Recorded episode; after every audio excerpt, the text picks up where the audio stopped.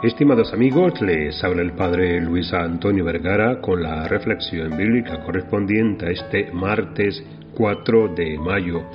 El Evangelio está tomado de San Juan capítulo 14 del 27 al 31.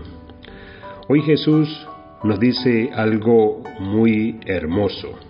Nos dice, mi paz les dejo, les doy mi paz, pero no como la da el mundo.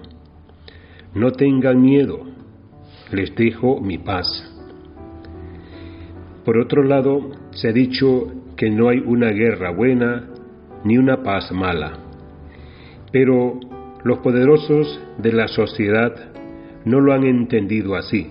Está bien que lo digamos y que tengamos gestos, aunque sean puramente testimoniales a favor de la paz. Pero es difícil soñar con poder hacer, algo más. Hay otra paz sobre la que tenemos más posibilidades, sobre todo de practicarla. Me refiero a la paz personal, a la que se opone a la guerra de guerrillas, que con frecuencia declaramos a los de nuestra propia casa, nuestra comunidad, nuestro entorno, a los gestos, a las malas caras, a las discusiones y rencillas. El Evangelio de hoy se refiere particularmente a esta paz, a la armonía de toda la persona.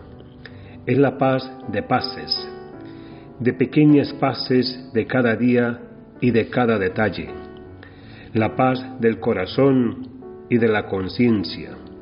La paz entendida como la da Jesús tiene mucho que ver con la bendición. Y paz y bendición tienen mucho que ver con la bondad, con la justicia, con la santidad, con Dios. Así, nada tan grande para nosotros como la paz. Y esta es la ofrecida y entregada por Jesús. Tan grande que la gente sencilla y sensible capta inmediatamente quién tiene paz y quién carece de ella, aunque intente hacer milagros. Este es un campo particularmente donde no se trata de parecer, sino de ser. Quien tiene paz es pacífico, habla pacíficamente y su mera presencia es ya una oferta de paz. Quien no la tiene puede hablar de ella incluso maravillosamente bien. Jesús no solo entrega la paz a los discípulos, sino la distingue, como hemos hecho nosotros, de las otras aceptaciones de término. Y además trata de consolidarla, poniendo los fundamentos en los que la tienen y tenemos que sostenerla.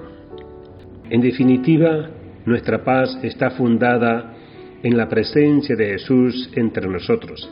Aunque aparentemente se haya ido, me voy, pero estaré siempre con ustedes. Y además se va al Padre. Y si me aman, se alegrarán de que me vaya al Padre.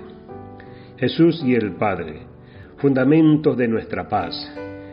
Por eso nos puede faltar la salud, el trabajo, mil cosas que hacen la vida más humana, pero nada ni nadie nos puede arrebatar esa presencia de Jesús y de su Padre, que nos lleva a confiar en Él como en nuestro Padre, relacionarnos con Él como hijos.